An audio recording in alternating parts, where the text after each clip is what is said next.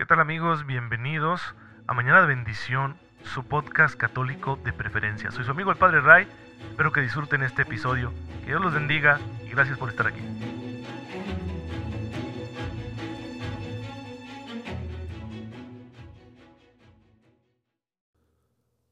Muy buenos días queridos hermanos, bienvenidos a su podcast católico favorito, soy su amigo el Padre Ray, espero en Dios que se encuentren muy pero muy bien gozando de cada cosa buena que el Señor ya está confiando en nuestras manos porque nos ama y, quiere que nosotros aprovechemos sus dones para llevar una vida santa, siguiendo el modelo que Jesucristo nos ha dejado con sus enseñanzas y su ejemplo y que así alcancemos pues nuestro destino final que es la gloria. Porque no nos vamos a quedar aquí. Las cosas bonitas que tenga esta vida no son suficientes, son solo un anuncio, una figura de lo que viene después.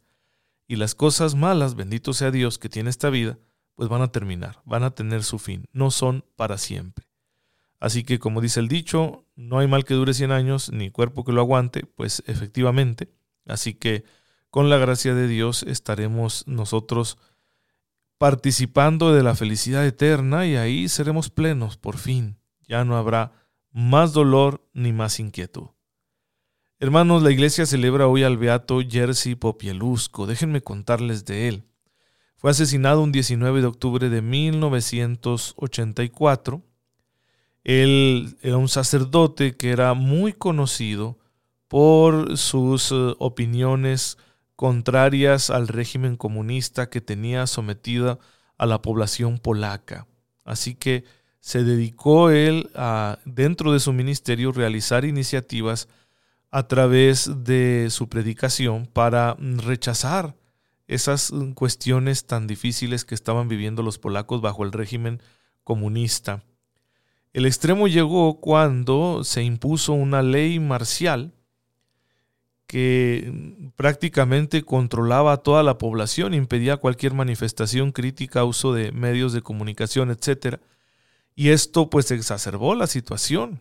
Eh, especialmente los comunistas se ensañaron con los obreros porque estaban promoviendo huelgas para pedir mejores condiciones laborales y para pedir libertad, y el régimen los reprimió.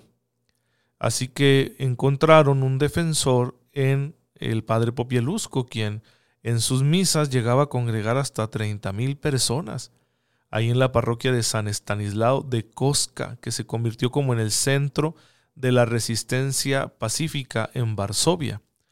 Porque como se trataba de una misa, pues no entraba en sentido estricto eh, dentro de las restricciones impuestas por los comunistas.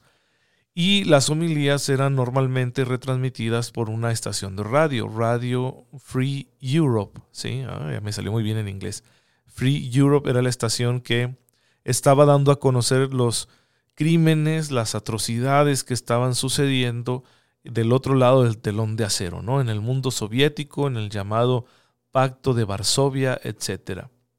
Trataron de silenciarlo, intimidarlo con amenazas y un montón de cosas, fabricaron evidencia contra él, lo arrestaron en 1983, pero pronto fue eh, liberado perdón, y perdonado debido a la intercesión del clero, ¿no? Todo el clero se levantó y dijeron o, lo liberan o algo va a pasar, ¿verdad? Entonces, eso sucedió. Sin embargo, lo ya tenían planeado deshacerse de él, así que perpetraron un accidente automovilístico falso para asesinarlo el 13 de octubre de 1984, pero logró escapar con vida. Sin embargo, la policía secreta comunista de Polonia tenía un plan alternativo para secuestrarlo y lo llevaron a cabo el 19 de octubre de 1984. Fue golpeado por tres oficiales de la policía de seguridad y todavía con vida lanzado al interior del río Vístula, atándole un saco con piedras en el interior para que su cuerpo no flotara. Sus restos fueron recuperados el 30 de octubre de 1984 después de una intensa búsqueda, porque obviamente le extrañó a toda la gente que no, eh, que no, lo, que no llegara ¿no? A, su, a su parroquia.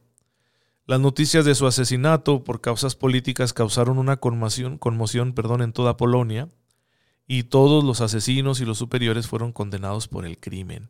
El funeral lo ofreció el cardenal primado de Polonia, Joseph Glemp. Allí en la iglesia de San Istarislao, un 3 de noviembre de 1984, se dice que asistieron cerca de 300.000 personas y que se congregaron en torno a él líderes de la oposición a la dictadura comunista, como el famoso Lech Walesa, líder de este movimiento llamado Solidaridad. A pesar del asesinato y sus repercusiones, el régimen comunista siguió en el poder hasta 1989.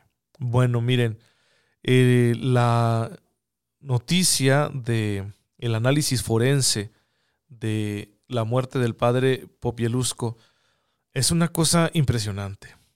O sea, había rastros de una serie de torturas de las más desagradables.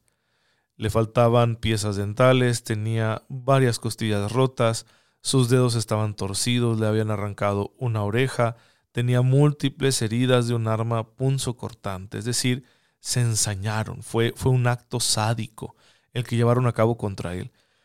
Me impresiona muchísimo por el compromiso de este sacerdote con su pueblo, con las necesidades de su gente, levantar la voz por la justicia, una justicia que es querida por Dios, porque Dios nos hizo seres con dignidad y lo justo es respetar la dignidad de todos y él se convirtió en el portavoz de los oprimidos, de los que más sufrían las consecuencias del régimen. Y a pesar de las amenazas, pues él siguió adelante, no, no se echó para atrás. Y imagínense ustedes la fortaleza necesaria para poder sobrevivir una tortura de esa clase. Y ni siquiera lo mataron ahí torturándolo, sino que prácticamente murió ahogado porque lo echaron al río con ese peso, ¿no? Para que no flotara. Pues bien, Hermanos, fue una cosa terrible lo que le hicieron. Y hay que darlo a conocer. ¿eh? eh el comunismo sigue vivo en muchas partes del mundo y siguen cometiendo atrocidades. Hay que dar a conocer estas noticias y decir, no, no está bien. Si un régimen que, que constantemente llega a esos extremos no está bien. Y hay que rechazarlo porque es odioso, es injusto, es malvado. Y bueno, pues el padre fue víctima de ello. Imitemos su fortaleza yo me, cuestionaba mucho porque cuando leía el análisis de verdad, o sea, me dieron náuseas. Y decía, ¿tendría yo la fortaleza para hacer algo así? Para empezar, ¿tendría yo la fortaleza de hacerme portavoz de los marginados, de los oprimidos, de los perseguidos, de los que son víctimas de la injusticia? No lo sé. Siento que no, yo me siento muy débil para esas cosas, pero ya en la misa me daba cuenta y decía, es que no, no es uno, no es el hombre, es la fortaleza que da Cristo, es el dinamismo que Cristo enciende en el corazón de todos aquellos que creen en Él y que confían en Él con todo su ser. Es la fuerza de Cristo la que permite que el hombre sea valiente y no se rehúse a, abandonar, perdón, no se rehúse a, a hacer lo que tiene que hacer, es decir, no abandone a los oprimidos y siga dando testimonio del nombre cristiano. Pues hermanos, los mártires siempre iluminan nuestra fe. Ojalá que estemos bien dispuestos para amar al Señor al que ellos amaron, para servir al Señor al que ellos sirvieron, porque Él es el que da la fortaleza. No temamos. No es nuestra condición humana débil la que va a dar ese testimonio, sino el Espíritu de Cristo que vive en nosotros. Por eso es importante conocerlo. Nadie va a dar la vida por algo a lo que no conoce. Y nosotros queremos conocer a Jesús para dar la vida por Él, por su causa. Y hemos llegado a este punto de hablar de su identidad, de descubrir la identidad especial y divina de Jesús. Y lo hacíamos en el último episodio del podcast siguiendo lo que dice este autor romano Guardini en, en su obra, que ahí les digo cómo se llama, La esencia del cristianismo. ¿sí? Estamos utilizando lo que señala el padre Romano Guardini en este texto. Y nos decía que la persona de Cristo escandaliza y nos pone en guardia contra esos escándalos.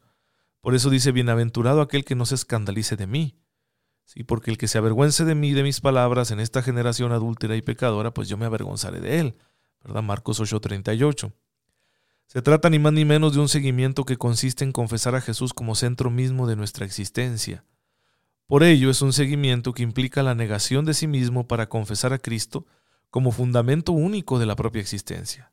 Estas son las palabras de Cristo. El que busque su vida la perderá, pero el que la pierda por mí la encontrará. Mateo 10, 39. Esto pues eh, le da un vuelco ¿no? a nuestra vida, cambia la jerarquía de, valores, de criterios con los que nos estamos guiando. Nosotros tenemos que girar ahora en torno a Cristo. Él tiene que ser el, centro de gravedad de nuestra existencia. Y pues de ahí se sigue que las exigencias de Jesús sean únicas y que se atreva a pedirlo todo. Jesús pide todo, por supuesto. El que pone su mano en el arado y mira para atrás no es apto para el reino de Dios. Lucas 9:62. Si está diciendo, aquí hay que seguirme sin estar mirando atrás, sin estar llorando las cebollas de Egipto, ¿verdad? Como pasaba con los israelitas en el desierto. El que no toma su cruz y me sigue no es digno de mí. Mateo 10:38. En el Evangelio todo se centra en Cristo. Dice otro autor, Laconi, que Él es el centro de su anuncio y es el centro en el que todo debe converger, el centro del movimiento de la religiosidad que se inicia con Él. Si enseña la fe es porque es preciso creer en Él. Hay que amar como Él por encima de todo, abandonando todo por Él y por su amor. El amor al prójimo hay que ejercerlo en vistas a Él. Amándole a Él se obtiene el perdón de los pecados. Renunciando a todo por Él se tiene la vida eterna. Confesándole públicamente es como se nos reconoce en el cielo. Sacrificando la vida por Él se encuentra la vida misma. Dice este autor Laconi, todo está en Cristo. Con esto estamos tocando la esencia misma del cristianismo. Por eso Romano Guardini le puso hacia su libro. Son muchos los que por desgracia confunden el cristianismo con la civilización occidental es cierto que el cristianismo ha inspirado una cultura, un arte, unas leyes, un pensamiento. Ahí están las grandes catedrales, las hermosas pinturas de temas cristianos, las obras de nuestros mejores poetas, el derecho, la teología, la filosofía. Pero de ningún modo se puede confundir esto con el cristianismo. El cristianismo que ha engendrado una civilización no es una civilización. Es una persona. ¿sí? Otros confunden el cristianismo con la organización humana que es necesaria, ¿no? Jerarquía, leyes, ritos, costumbres, necesario pero no irreformable. Cierto que el cristianismo implica todo eso, pero cuando nos preguntamos por su esencia nos damos cuenta de que es mucho más. Tampoco es el cristianismo un movimiento social o ético, aun cuando verdaderamente implica principios sociales y éticos. Hay peligro, ¿no?, de rebajar el cristianismo a un movimiento de liberación sociopolítica, pero el cristianismo es mucho más. Tampoco el cristianismo se reduce a una religión sin más con sus elementos de culto y sus mandamientos. Cierto que los implica. La, fe cristiana contiene una dimensión cultural y moral. Pero a veces uno tiene la impresión de que muchas personas, incluso pues muchos católicos, eh, tienen esa concepción religiosa, ¿no? Así como son cristianos, podrían ser seguidores de Mahoma, porque pues comprenden que existe Dios, que hay que darle culto y hay que cumplir unos preceptos, y es lo que hacen todas las religiones. Son muchos los creyentes que viven su fe a un nivel de mera religiosidad natural. No, ser cristiano implica y abraza la religiosidad natural, pero fundamentalmente es vivir de Cristo. Es vivir de Cristo y en consecuencia cumplir sus mandamientos como lo dice San Pablo, ¿sí? que es uno de los mejores intérpretes ¿no? de la persona misma de Cristo. Eh, dice Pablo, no vivo yo, sino que es Cristo quien vive en mí. La vida que vivo al presente en la carne, la vivo en la fe del Hijo de Dios, que me amó y se entregó por mí, como dice Gálatas 2.20. Bueno, pues Jesús entonces es el centro del mensaje cristiano, es el centro del Evangelio él es la esencia del cristianismo. Ahora, esta esencia viene de una cierta tradición, la tradición judía, ya hemos hablado de ello. ¿Cuál es la relación que Jesús va a tener con esta tradición, con las instituciones que vienen del Antiguo Testamento? Para conocer la identidad de Jesús, es preciso que observemos esta relación. Eh, nos sirve como otro camino para indagar la conciencia que Cristo tiene de sí mismo. Eh, vamos a verlo entonces en su entorno judío, ¿Sí? ¿Quién es Jesús en medio de ese entorno? ¿Cómo se relaciona con las costumbres e instituciones que regulan la vida de su pueblo? Y para ello, pues hay que preguntarnos primero qué es un judío. Bueno, un judío debe hacer todo en nombre de Yahvé. El nombre de Yahvé ocupa toda su vida. ¿Sí? Dice el padre José Antonio Sayés, nos cuenta un recuerdo, dice que en Toledo, un domingo, se le acercó un matrimonio de ancianos preguntándole que dónde estaba la catedral. Eh, eran franceses y, no se eh, orientaban bien por el laberinto de calles y bueno, dice el padre, decidí acompañarlos hasta la catedral. Ahí me contaron que eran judíos que venían a España por primera vez. ¿sí? Y pues ya se fue platicando con ellos y eh, le pidieron una bendición. ¿sí? Era la primera vez en la vida que le tocaba ver eso, que unos judíos pidieran la bendición.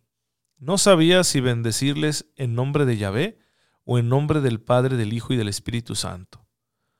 Opté por la bendición trinitaria y no y pude observar, dice que cuando decía en nombre del Hijo, aquel anciano bondadoso y cortés hasta ese momento ponía una cara de disgusto e indignación. ¿sí? En el nombre del Hijo inmediatamente me di cuenta de que esto era blasfemo en la mentalidad de un judío. ¿Qué descubrimos en esta anécdota que nos dice el padre José Antonio Sayes? Que nuestra bendición se basa en las palabras de Cristo que pide hacerlo todo en su nombre, exigiendo para sí mismo la fe que los judíos le daban a Yahvé. Por eso para los judíos es una blasfemia. Es significativo que Jesús no aparezca nunca en los evangelios como creyente. De Jesús nunca se dice que cree en el Padre, sino que conoce o ve al Padre. E, es una distinción sutil pero necesaria para la precisión teológica. A Dios nadie lo ha visto jamás. El Hijo único que está en el seno del Padre, Él lo ha confesado. Dice el mismo Jesús y lo recoge Juan en el capítulo primero, versículo 18. No es que alguien haya visto al Padre, sino aquel que ha venido de Dios, ese ha visto al Padre. Juan 6:46. Yo hablo de lo que he visto donde está mi Padre. Juan 8:39. Como me conoce mi Padre y yo a Él. Juan 10:15. El que viene del cielo está por encima de todos, da testimonio de lo que ha visto y oído, pero su testimonio nadie lo acepta. Juan 3:32. Fíjense todos estos textos que nos hablan de Jesús no como un creyente, sino como un conocedor, porque el creyente es el que tiene fe, y la fe nos permite conocer o creer, confiar en lo que no vemos. Entonces la fe, dirá San Pablo, es como un espejo, no es un conocimiento pleno. Pero de Jesús los evangelios nunca dicen que tuviera fe. De Él dicen que conoce, que ve, que sabe. Jesús no aparece pues como creyente, su conocimiento del Padre es único. Él conoce y ve al Padre como ningún hombre le conoce, y solo Él, que vive en el Padre, puede dar testimonio de lo que ve. Pues bien, al tiempo que Jesús está por encima de la fe de los hombres, pide para sí mismo una fe de las mismas características que Yahvé pedía para sí. En efecto, dice Jesús a los suyos, ¿creen en Dios? Crean también en mí. Juan 14.1. En otra ocasión, ocasión pregunta Jesús al ciego nacimiento, ¿crees en el Hijo del Hombre? ¿Quién es para que yo crea? Soy yo el que estás viendo. Sí creo, dijo aquel personaje. Juan 9:35. Y justamente el que cree en él recibe vida eterna. Uh, aquí el Evangelio de San Juan insiste, pero muchísimo. Juan 3.15, Juan 18.36, Juan 5.24, ¿sí? Eh, Juan, perdón, Juan 3.15, eh, Juan 3.18, Juan 3.36, ahora sí, Juan 25.24, eh, Juan 7.38, etc. Constantemente Juan recoge que Jesús está diciendo que creer en Él significa recibir vida eterna. En los Evangelios Jesús pide creer en su nombre, cuando justamente creer en el nombre de Yahvé constituye el centro de la fe del Antiguo Testamento. Esta es la novedad del Evangelio. Las fórmulas de fe que se empleaban para Yahvé las emplea ahora Jesús para sí mismo. Jesús se coloca entonces como criterio último de conducta. Todo ha de hacerse en su nombre. Hay que dirigirse al Padre en su nombre. Juan 14, 13 al 14. En verdad les digo que si dos de ustedes se ponen de acuerdo sobre la tierra para pedir algo, se lo otorgará mi Padre que está en los cielos, porque de donde están dos o tres congregados en mi nombre, allí estoy en medio de ellos. Mateo 18 del 19 al 20. Jesús manda que se predique la penitencia en su nombre para el perdón de los pecados, Lucas 24, 27. No se debe impedir al que obra milagros en su nombre, Marcos 9, 38. El que da a los que siguen a Jesús un vaso de agua por ser sus discípulos no perderá su recompensa, Marcos 9, 41. El mismo amor al prójimo tiene ahora una motivación última en Cristo. El que por mí recibe a un niño como este, a mí me recibe y el que escandaliza a uno de estos pequeños que creen en mí, más le valiera que le colgasen al cuello una piedra de molino y lo arrojasen al fondo del mar. Mateo 18, 5 al 6. Creer en el nombre de Jesús y hacerlo todo por Él, esta es la novedad del Evangelio. Pues hermanos, aquí podemos ver la centralidad que tiene para nosotros la fe en Cristo y cómo Jesús hace una traslación de la fe que el judío debía darle a Yahvé, la confianza que el judío debía tener en Yahvé, ahora se la damos a Jesús, porque Jesús es Yahvé encarnado, ¿sí? Es Dios hecho hombre. El que es, ese fue el nombre que Dios le reveló a Moisés, ¿no? Yo soy el que soy. El que es, ahora se ha hecho uno de nosotros. Y pues aquí es donde cada quien tiene que decidirse. O seguir siendo un judío que rechaza eso, es decir, es imposible la encarnación, ningún hombre puede decir que es Dios hecho hombre, o es posible y en realidad Dios se ha hecho hombre en Cristo. Y por lo tanto, si su identidad es divina, a Él le debemos nuestra fe. Pues hermanos, este es un dato importante para nuestro estudio cristológico, ojalá que lo tengan presente y vamos a continuar profundizando en ello en los siguientes episodios. Te damos gracias, Padre, porque en tu infinito amor has querido enviar a tu Hijo para que haciéndose uno de nosotros nos muestre el camino de la verdad. Ayúdanos a acogerlo con un corazón abierto para que transforme nuestra existencia hasta que podamos llegar a su gloria. Por el mismo Cristo nuestro Señor. Amén. El Señor esté con ustedes. La bendición de Dios Todopoderoso, Padre, Hijo y Espíritu Santo, descienda sobre ustedes y les acompañe siempre. Muchas gracias hermanos por estar en sintonía con su servidor. Oren por mí, yo lo hago por ustedes y nos vemos mañana si Dios lo permite.